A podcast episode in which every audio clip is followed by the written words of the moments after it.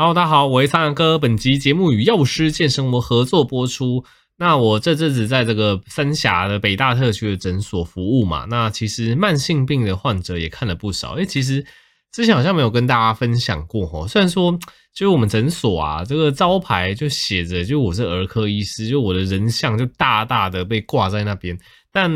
其实我也不知道为什么，其实蛮多就是慢性病的老人家。或是成人还蛮喜欢，就是来找我，那可能看病跟我讨论一些健康检查的一些事情。那我是来者不拒啦，因为其实我是觉得，总之呃，解决各种疑难杂症对我来讲，其实都还蛮有成就感的。因为其实我本来就把自己定位成，就是不是只看小朋友，就是其实大人的一些常见疾病，其实基本上能处理的都能够尽量帮别人解决。我觉得这是也是好事啦。那慢性病患者其实蛮多的。那我觉得现代因为呃，饮食一些西化的关系，或者是年龄老化的关系，像高血脂症，其实蛮多人都有这个状况的。那其实我们所谓的高血脂症，它其实是一个通称啦。高血脂，它其实你硬要说的话，其实我们会去看你血液里面的所谓的三酸甘油脂。对，三酸甘油脂这个数值小于一百五是比较 OK 的吼。那再来有所谓的坏的胆固醇跟好的胆固醇，这大家应该都听过。所谓的坏的胆固醇就是所谓的低密度胆固醇 （LDL）。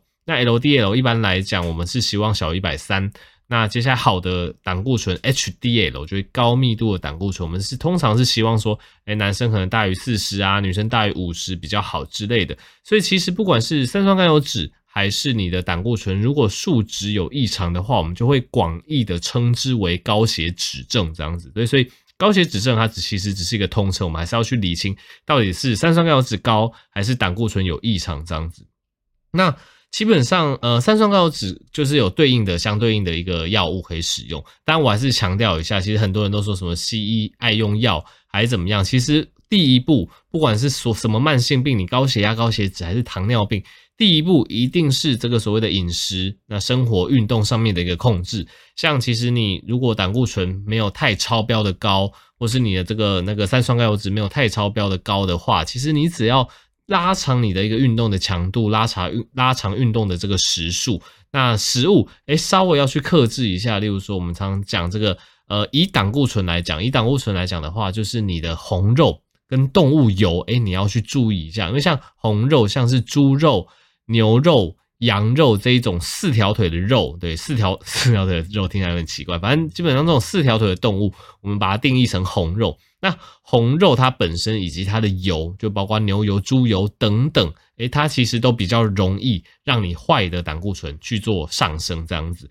对，所以基本上你的胆固醇或是血脂如果有一些问题，你饮食上。你要去着手的就是，哎，这类红肉我们尽量少吃一点，但不是叫你少吃蛋白质哦。你有人就说，哦，那你叫我不要吃红肉，那我就不要吃肉，我就吃菜。那基本上我也是不建议，因为其实蛋白质对我们人体来讲是非常重要的。所以蛋白质的摄取来讲，我会建议大家，当然，呃，应该有听过，例如说找禽类，例如说鸡肉。鸭肉或者是鸡肉的油，鸭肉的油，它会比红肉还要好一些些。那我更建议的是所谓的海鲜，对，海鲜像是鱼、虾这一类的海鲜，它其实针对你血中的胆固醇，它就比较不会造成那么显著的一个上升。那油的话，也会推荐大家好油。所谓的好油，就是其实植物油类，例如说橄榄油、葵花油。呃，芥花油、苦茶油，诶，这一类就是都是所谓的好油。大家不要以为吃的好油，你血中的一些什么胆固醇怎样会上升，其实不是哦。越来越多研究指出，其实你吃这一类好油，那或者像坚果，对，坚果也是好油，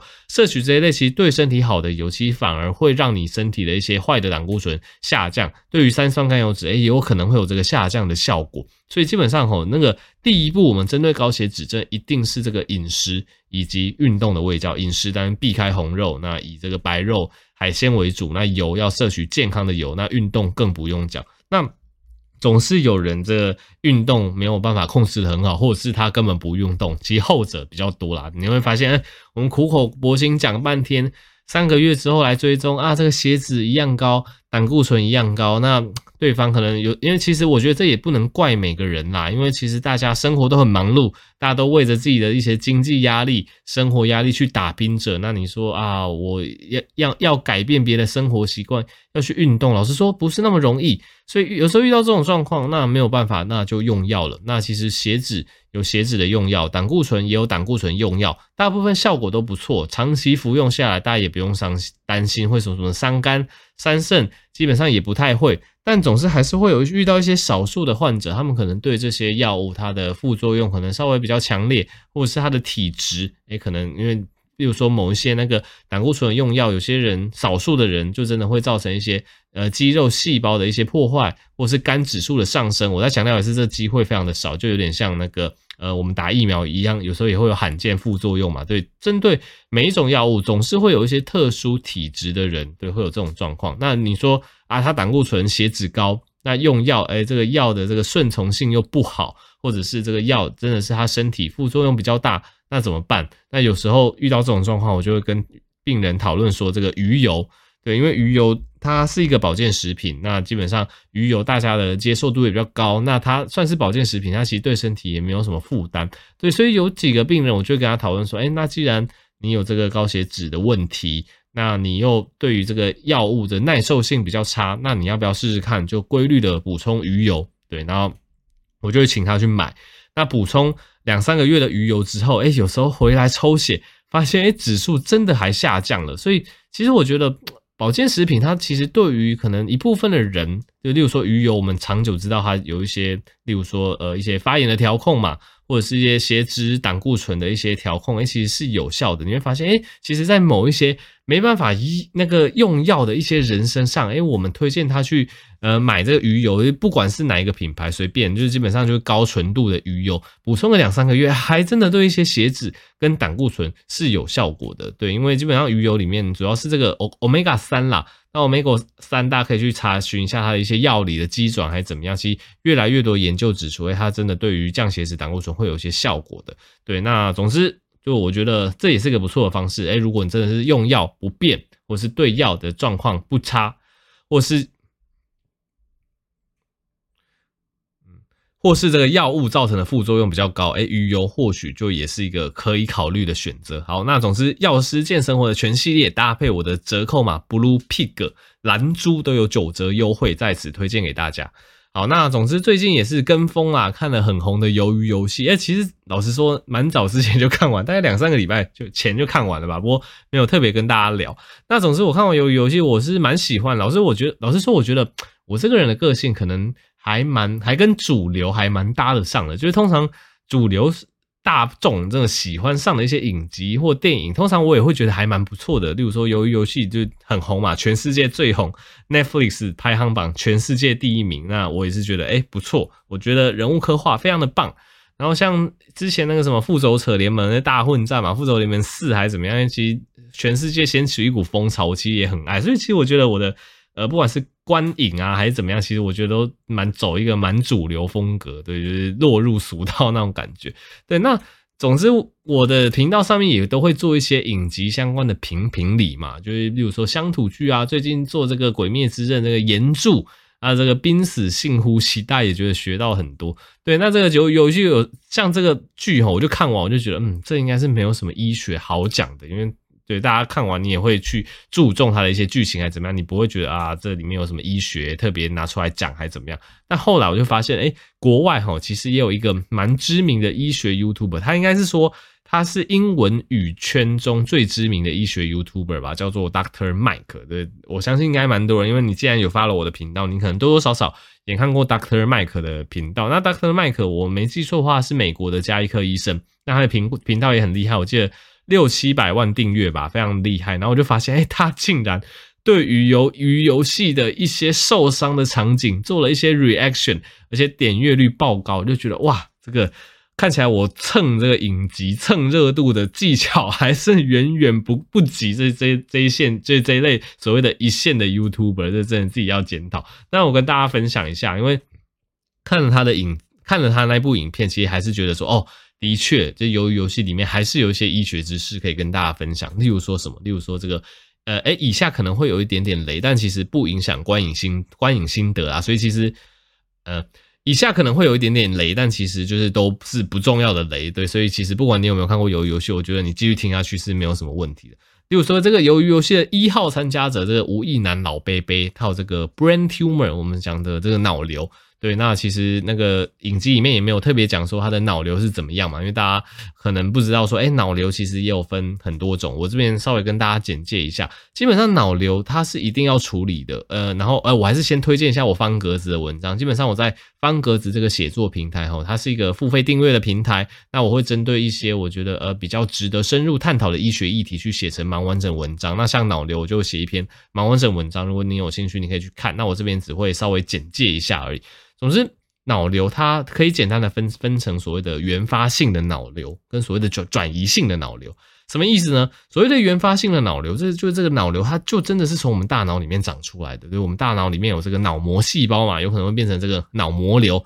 对，相信如果你近期有看那个《机智医生生活》的第二部，诶，第二季，对，也有一个患者还是得这个脑膜瘤，就切掉，基本上没有什么问题。那如果是从这个一些什么星状胶质细胞长出来的啊，它可能就是可能一些什么星状细胞瘤啊。总之这一类我们脑部里面的细胞所长出来的瘤，就叫做所谓的原发性脑瘤。那有原发性脑瘤，就有所谓的次发性脑瘤，AKA 转移性脑瘤。所谓的次发性或是转移性，意思一样，就是这个脑瘤它是从别的地方来的。那你可能觉得很奇怪，嗯，脑瘤就。不是就是大脑的瘤吗？什么叫做脑瘤是从别的地方来的？对，因为其实癌症是会转移的，你不要忘记，哎，我们这个国人比较常罹癌罹患的这个肺癌啊，或者是女性比较容易罹患的这个乳癌啊之类的，大肠直肠癌啊，有时候癌细胞随着血液循环多多多砰，然后跑到你的大脑，它就会在你的大脑定居起来，那定居在那边成长茁壮，它就变成一个转移性的脑瘤。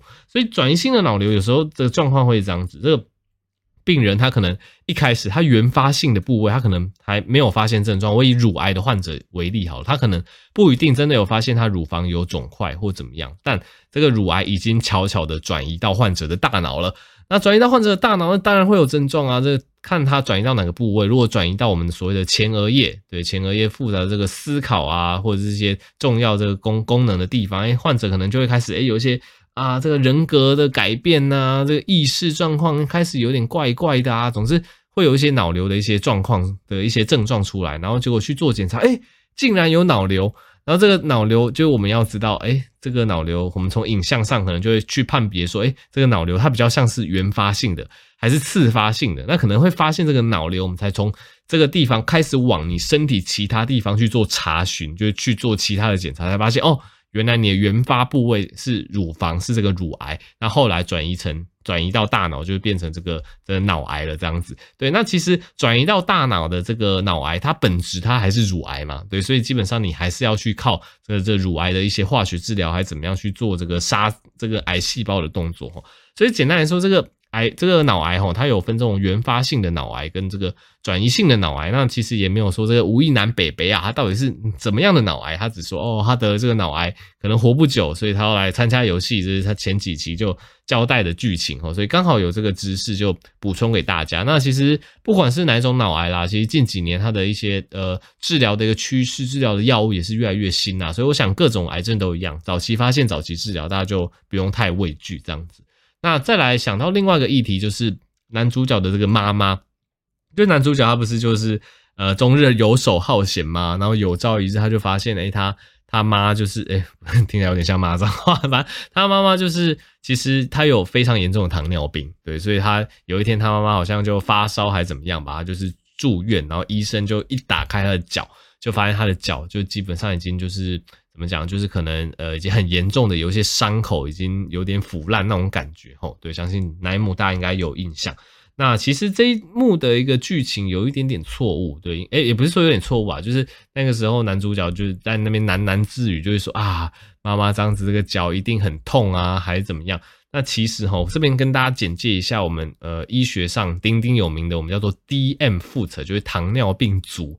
对，糖尿病足是一个怎么样的状况？因为当一个人有糖尿病，这血糖高，长期血糖高，它非常的可怕，它其实会影响一个人的一个神经，会造成神经的病变。对，那也会影响一个人的免疫功能，影响到一个人的免疫功能。因为免疫功能跟我们呃身体的发炎修复是有关系的，所以自然而然会影响这个人的修复能力。对，所以其实一个严重的糖尿病病人都已经有这种糖尿病足的状况发生，就代表他的糖尿病其实已经长久没有控制了。那糖尿病足它一个典型发生的一个状况哦，就是患者他可能就是，诶，他会从双下肢开始，会开始有点觉得脚趾麻。脚趾的感觉异常，对，这个就是因为他的血糖已经高到开始造成周边的一些神经病变了，所以造成周边周边神经病变就会开始有这种就是脚穿那种袜子，手穿手套的那种感觉，诶，觉得好像隔着一层纱在摸东西那种感觉一样，对，那种感觉会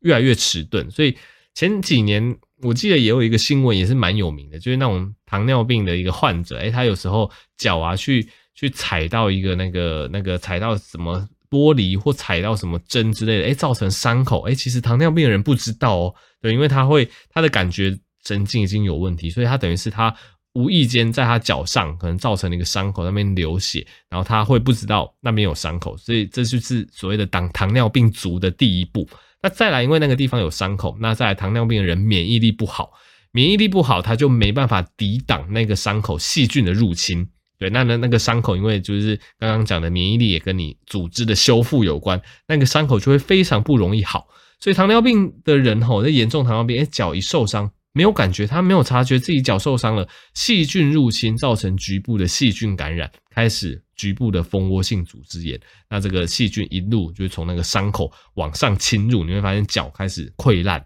溃疡。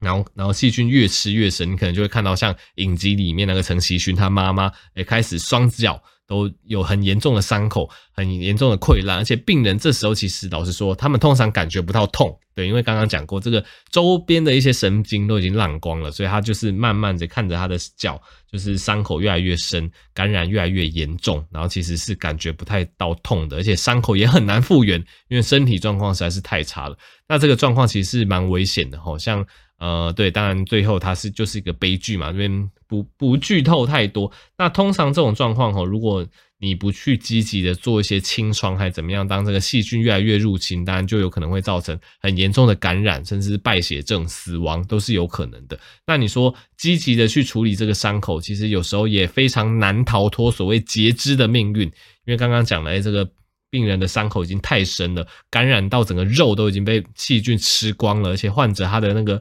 修复的能力又很差，所以有时候这个最后还是要靠这个整形外科去做这个截肢，才有办法把这个感染整个阻挡在就是截肢之外的地方哦。对，所以其实糖尿病足是非常可怕的。不过好在其实近几年国人对这个糖尿病的意识越来越高啦，所以基本上让糖尿病好好的控制，这个糖尿病足啊，或者是后来的一些并发症就会越来越少。那总之看完鱿鱼游戏，那我也去看了，就是一个类似的。诶，也不能说类似啊，可能是稍微有一点点相同风格的一个日剧，叫做这个《经济之国的闯关者》。对，如果你喜欢鱿鱼游戏，其实我还蛮推荐大家可以去看这一部的。那《经济之国的闯闯关者》它其实是那个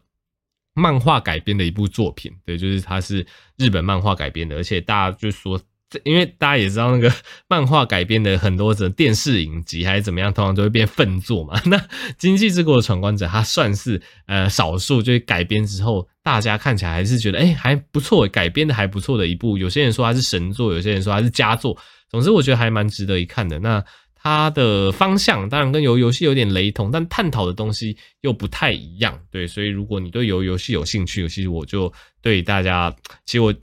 所以，如果你对鱿鱼游戏有兴趣，我还蛮推荐大家可以去看一下《经济之国》的这一部片，这样子。好，那总之最后跟大家聊一下最近在诊所打疫苗的一些心得啦。这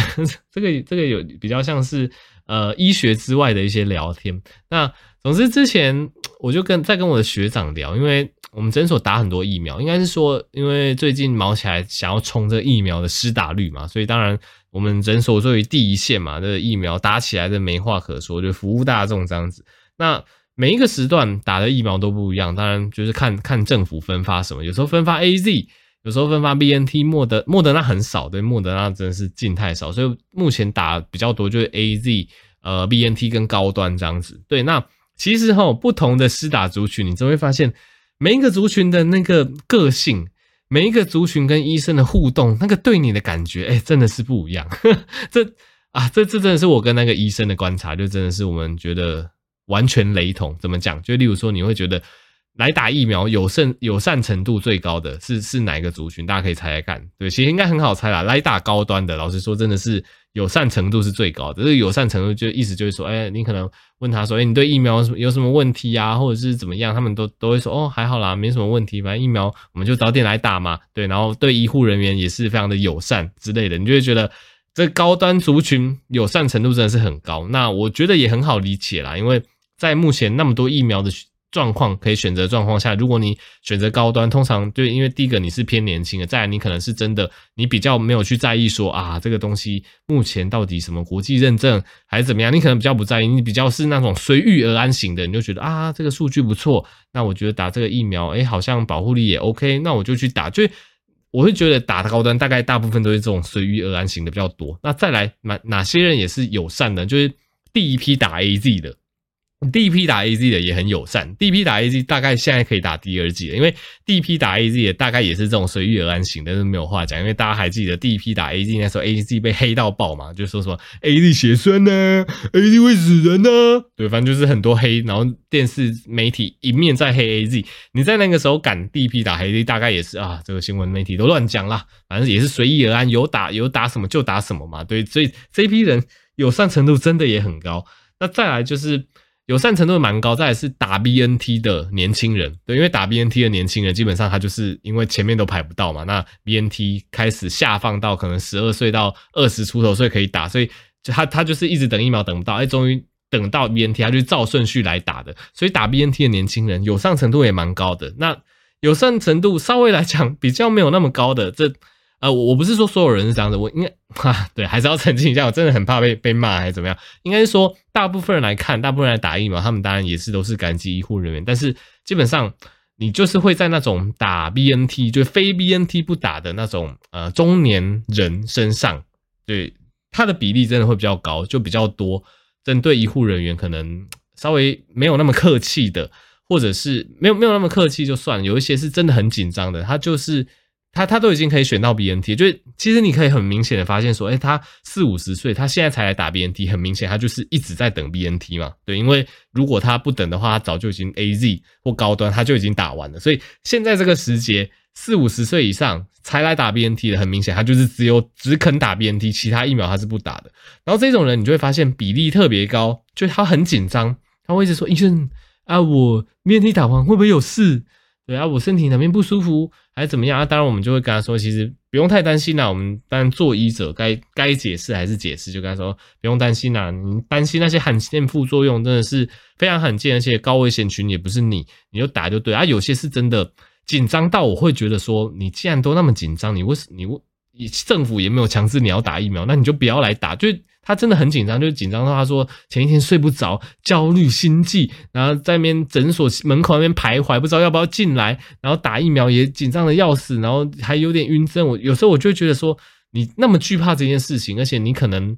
呃最近也没有出国打算，那你你你你可以先不打嘛。就有时候你会有点难理解那种矛矛盾的心境，但是我们身为医者，我们当然还是尽量去安抚患者啦。对，然后呃，这不能说患者，就尽量去安抚来打疫苗的人。然后你也会发现那种哦，这这一区有有时候他们就是问题会比较多，然后对医护人员也比较不客气。对，反正就是有看到这样的状况。但我还是要拉回来讲，就大部分即使是中年人来打 BNT，大部分对医护人员还是客气的。这单纯只是一个比例上，就是我们观察到的一个现象。那我觉得也很合理嘛，因为你既然你只等你只敢打 BNT，你只想等 BNT。等到现在才打，你一定是比较容易就是相信那些电视上的资讯，然后你对某一些事情有一些比较特别的执着，你比较不是那种随遇而安型的，所以你自然就比较紧张。所以其实我觉得这一切都说得通啦，所以我就觉得在诊所其实也发现这种蛮有趣的一个疫苗的一个现象，跟大家分享哦。